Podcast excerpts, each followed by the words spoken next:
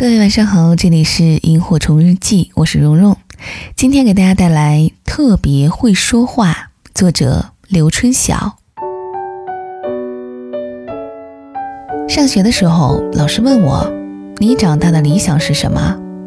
我是山东威海人，用家乡话说：“美女和金钱。”老师马上说：“别说了，多庸俗。”旁边有个小胖子叫春明，站起来说。老师，我的理想是爱情和财富。老师一听说，你看看，这就是我要的答案。其实，美女和爱情、财富和金钱，在某种程度上差别不大，这就是不同的表达会带来的不同效果。直到我上大学的时候，遇到我们系主任，才觉得表达方式对一个人的工作更加重要。上宪法课，老师提了一个问题。我们国家的根本大法宪法，它的结构特点是什么？通常情况下，一个问题提出来，无非三种答案：第一，不会；第二，会；第三，介于会和不会之间。无论是哪一种，我们老师都能滴水不漏的给你接起来。宪法的根本特点是什么？刘春晓老师点了我的名字。那天我没准备，就说。对不起，老师，我确实不会。来，掌声！这就是我要的学生。为什么呢？因为做人诚实，这个比会不会更重要。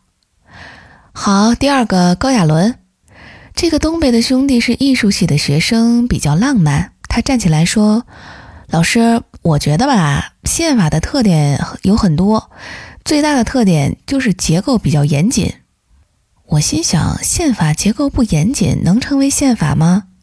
老师说：“掌声！我要的学生就是要有创新的思维。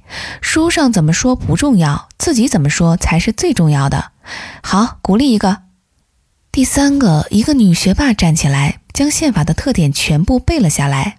老师说：“看到没有？这就是我要的学生，做学问相当严谨，有一不说二。”来，掌声！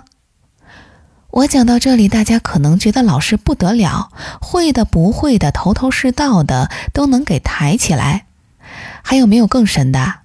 就在我们三个站起来回答问题的时候，旁边有一个体育系的，听不懂就在课堂上睡觉，哈喇子都流下来了。结果呢，老师走了过去，当时很多学生就想看热闹。结果老师过去之后，轻轻地推了一下这个学生。这个学生站起来，很壮，干什么？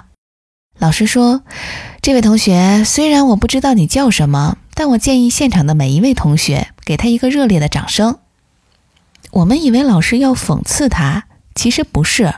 我们老师说：“对于一个老师来说，最大的尊重就是来自于学生。这个学生在这么艰苦、这么困难、这么困的情况下，还能坚持来上我的课。”我认为这就是最大的尊重，再次给他发自肺腑的热烈的掌声。当时我那个同学没有丢面子，起码场面上下得来。所以说，说话是一种艺术，一种技巧。夏天白粥，明治的红豆，一口清甜了却已感受。有风经过。海面上吃出树儿，带走你梦里的忐忑。可嗅到朱砂柠叶香，你怀的小身旁，青色的柠檬味道。我我我明了害羞的彷徨，仿若蜻蜓的悠扬，到达直通你心门的方向。可嗅到朱砂柠叶香，你怀的小身旁，青色。柠檬味道，我我明了害羞的彷徨，仿若轻灵的悠扬，到达直通你心门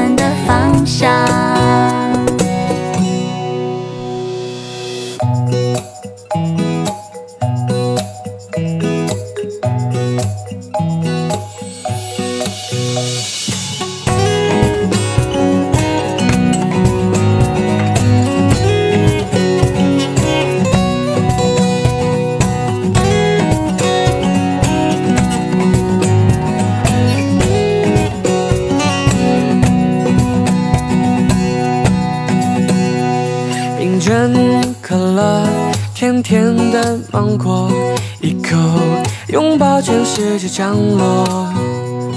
有种诱惑，起个名字叫菠萝，看看你梦里有没有七彩虹。可嗅到朱砂柠叶香，你花儿的小身旁，金色的柠檬味道。我我我明了害羞的彷徨，仿若轻盈的悠扬，到心门的方向。可嗅到仲夏柠叶香，你花儿的笑身旁，金色的柠檬味道。我我我明了害羞的彷徨，仿若轻盈的悠扬，到达直通你心门的方向。